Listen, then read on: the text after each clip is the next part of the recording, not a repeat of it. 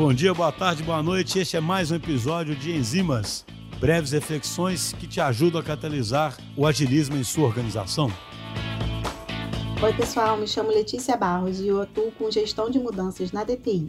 E hoje vim falar com vocês sobre o papel de agente da mudança. Na gestão de mudanças, trabalhamos com quatro frentes: liderança, engajamento e comunicação, jornada de aprendizagem e desempenho da mudança. Mas tem um papel fundamental que fica flutuando entre essas quatro frentes e que é super importante de ser disseminado. São os agentes da mudança. E calma se você acha que esse papel é apenas para os líderes. Claro que esperamos e preparamos os líderes para serem promotores da mudança que precisa ser adotada, assim como damos apoio para que o patrocinador seja ativo, participe dos encontros, seja remetente de mensagens claras e regulares e deixe claro que também adota mudança com seus comportamentos e falas. Mas além desse principal patrocinador e dos líderes, todo o ecossistema que tem contato com os envolvidos nessa mudança precisa vestir essa camisa de agente da mudança, porque também serão peças fundamentais para acalmar os ânimos e incentivar novas atitudes que levarão à transformação. Por isso, se você acha que sua entrega se restringe a desenvolver o sistema ou produto, considere incorporar esse papel. Você pode e deve fazer mais do que entregar o pedido. Mas como ser um agente da mudança? Será que é falar que tem muito dinheiro sendo investido nesse projeto ou sistema e eles, como colaboradores, precisam usar? Será que é cobrar que o indicador está vermelho e que precisam melhorar? O agente da mudança precisa ir além dessas ações e falas com quem está em uma situação de mudança, que pode estar inseguro e com dúvidas. Quem está passando por mudanças precisa de um porquê convincente para incorporarem e comprarem a mudança. O discurso de que o sistema mudou e pronto, na maioria das vezes, não é suficiente e pode custar um tempo maior para que deem atenção e tenham as atitudes que esperamos. Diante disso, ter agentes da mudança preparados faz toda a diferença. Mas o que significa estar preparado, né?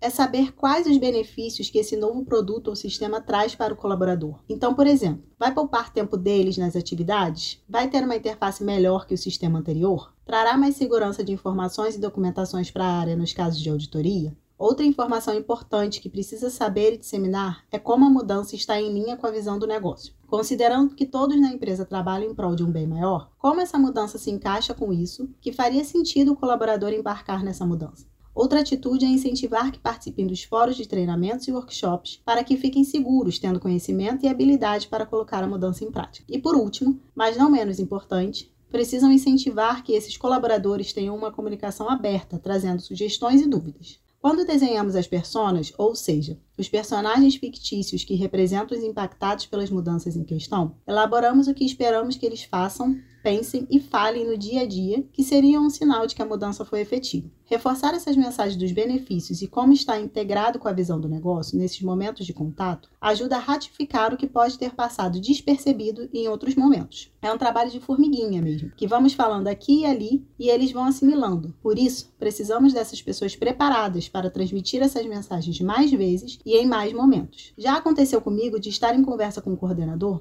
e ao perguntar o que ele já tinha escutado falar sobre o novo sistema, ele respondeu o que os seus colaboradores tinham relatado para ele, que devia ter um, um bom motivo para a mudança e que iria nos ajudar. Foi quando percebi que era o momento de dar um passo atrás e fazer o que chamamos de conscientização ou seja, explicar o que levou à necessidade da mudança. Essa resposta dele não foi por falta de comunicados ou workshops por parte do projeto, mas por algum motivo ele não leu e não compareceu nos fóruns. Então, precisamos estar atentos para colocar todos na mesma página com argumentos que façam ele ver com bons olhos a mudança. Isso pode incentivar novas atitudes. Dando um exemplo de como podem ajudar a acalmar os ânimos, quando um colaborador chegar questionando a falta de funcionalidade que ele gostaria muito ou que ainda gera retrabalho para eles, é preciso saber explicar o porquê de ainda não estar disponível para uso, para eles perceberem que nos importamos, temos isso mapeado e queremos ajudá-los. Então, POs, Scrum Master, gerente de projetos, desenvolvedores, designers, seja qual for o seu papel. Se você está na turma que quer ver o produto, o sistema sendo usado, não perca a oportunidade de sempre que estiver com alguém que será impactado pela mudança, seja ele líder ou não, de perguntar se entende o porquê da mudança.